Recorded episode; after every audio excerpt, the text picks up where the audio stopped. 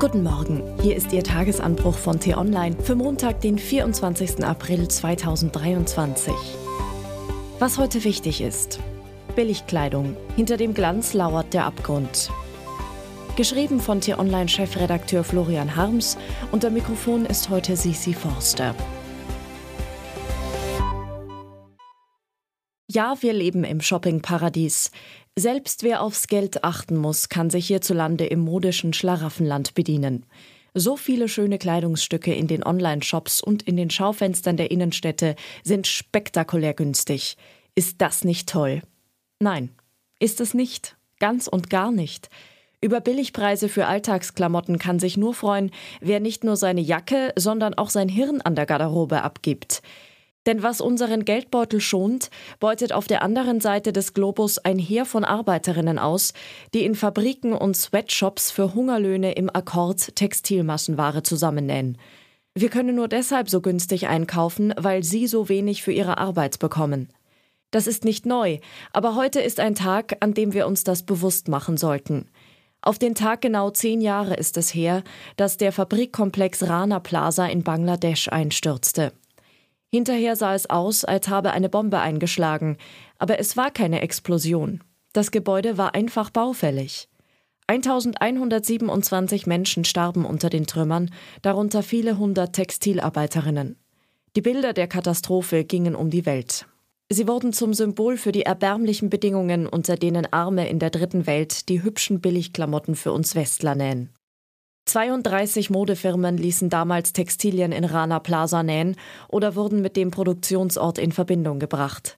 Aufgeschreckt von der öffentlichen Empörung verpflichteten sich viele Unternehmen zu Entschädigungszahlungen. Aber wie so oft in solchen Fällen war das Geld für die meisten Angehörigen der Opfer nur ein kurzer Trost. 200 Firmen unterschrieben außerdem ein Abkommen zum Brand- und Gebäudeschutz. Inspekteure untersuchten hunderte Produktionsorte und stießen einige Verbesserungen an. Seither kommt es in Bangladeschs Textilfabriken zu weniger Unfällen. Eine deutsche Vorgabe mit dem typisch deutschen Namen Lieferketten-Sorgfaltspflichtengesetz verlangt von Unternehmen nun regelmäßige Kontrollen. Auch das hat etwas bewirkt. Gelöst ist das Problem trotzdem noch nicht. Die Fabriken mögen mittlerweile sicherer sein, aber immer noch zahlen viele Modefirmen den Fabrikbesitzern vor Ort nur Niedrigpreise. Deshalb geht die Ausbeutung der Arbeiterinnen weiter. Umgerechnet 69 Euro monatlich beträgt der Mindestlohn in Bangladesch. Zu viel zum Sterben, zu wenig, um in Würde zu leben. Mehr als vier Millionen Textilarbeiterinnen schlagen sich und ihre Familien mit diesem Hungerlohn durchs Leben. Viele müssen sich verschulden. Menschenrechtler sagen, für ein anständiges Leben wären 200 Euro nötig.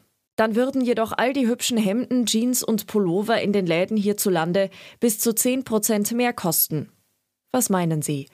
Würden Sie ein T-Shirt lieber kaufen, wenn es statt 19,90 Euro zwar 21,90 Euro kostete, Sie dafür aber sicher sein könnten, dass diejenigen, die es am anderen Ende der Welt zusammengenäht haben, auskömmlich leben können?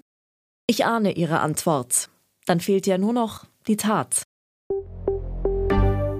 Was heute wichtig ist. Kanzler Scholz reist zum Nordseegipfel nach Ostende.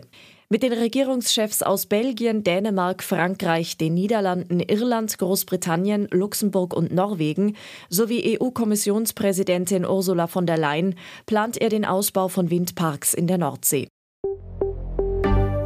Die Umweltagentur der EU veröffentlicht ihren Bericht zur Luftverschmutzung in Europa. Schwerpunkt sind die Folgen für Kinder und Jugendliche. Die Klimaaktivisten der letzten Generation wollen heute versuchen, Teile Berlins lahmzulegen. Hunderte Unterstützer sollen an Protesten und Blockaden teilnehmen. Die Bereitschaft der breiten Bevölkerung zu harten Klimaschutzregeln dürften solche Aktionen eher senken. Das war der T-Online-Tagesanbruch, produziert vom Podcast Radiodetektor FM. Uns gibt's auch morgen wieder und am Wochenende mit einer tiefgründigeren Diskussion. Vielen Dank fürs Zuhören und Tschüss! Ich wünsche Ihnen einen schönen Tag. Ihr Florian Harms.